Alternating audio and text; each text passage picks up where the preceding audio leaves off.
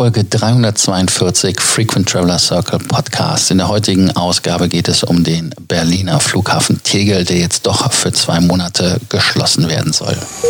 Welcome to the Frequent Traveler Circle Podcast. Always travel better. Put your seat into an upright position and fasten your seatbelt as your pilots Lars and Johannes are going to fly you through the world of miles, points and status.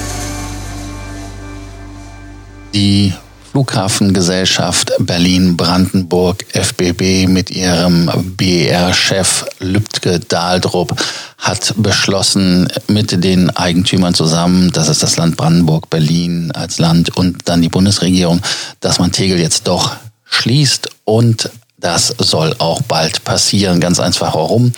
Es gibt zu wenig Verkehr und äh, nachdem man lange Zeit uneinig war und die Bauaufsichtsbehörden grünes Licht für die Eröffnung des Terminal 1 im Berg BER im Berliner Flughafen gegeben haben, immerhin eine neunjährige Verspätungsserie, die da hingelegt worden ist, äh, steht angeblich der 31. Oktober 2020 als Öffnungstermin. Und äh, acht Tage später soll ja auch Berlin-Tegel eh zumachen. Und am Mittwoch teilte halt die Flughafengesellschaft FBB mit, da auf der Pressekonferenz, dass man mit großer Mehrheit wirklich sich jetzt dann durchgerungen hat.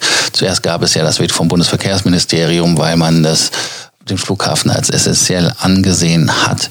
Aber es gibt halt einige Vorteile, die Schönefeld hat und das wäre einmal die Nachtflugerlaubnis und der Frachtbereich als Pluspunkte. Damit wäre eine Schließung ab Juni dann absehbar äh, eh gewesen und dann will man das doch machen. Und natürlich war es lange diese Uneinigkeit, die man jetzt beschlossen hat, zu beenden. Warum? Ganz einfach, weil es auch Geld kostet. Also es soll pro Monat Einsparungen bringen zwischen sechs und sieben Millionen Euro.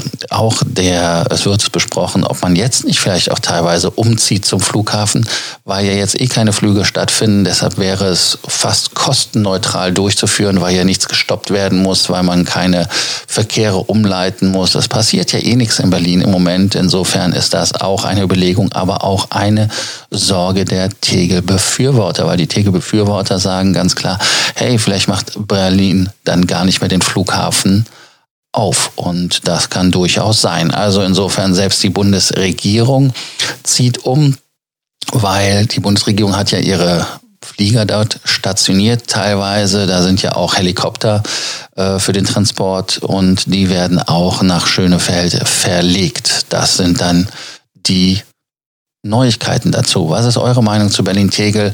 Ähm, so wie ich das immer mitkriege, ist das immer ein Fluch und ein Segen. Einmal die Leute, die sagen, oh Gott sei Dank macht Berlin-Tegel zu, dann die anderen Leute, die sagen, oh Scheiße.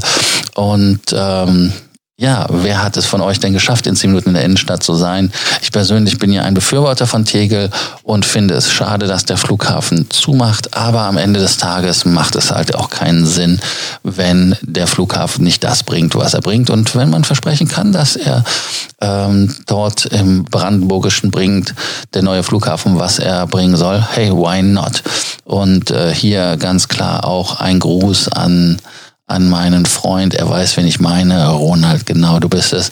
Ähm, du freust dich ja, dass Berlin aufmacht mit dem Flughafen Tegel damit zumacht.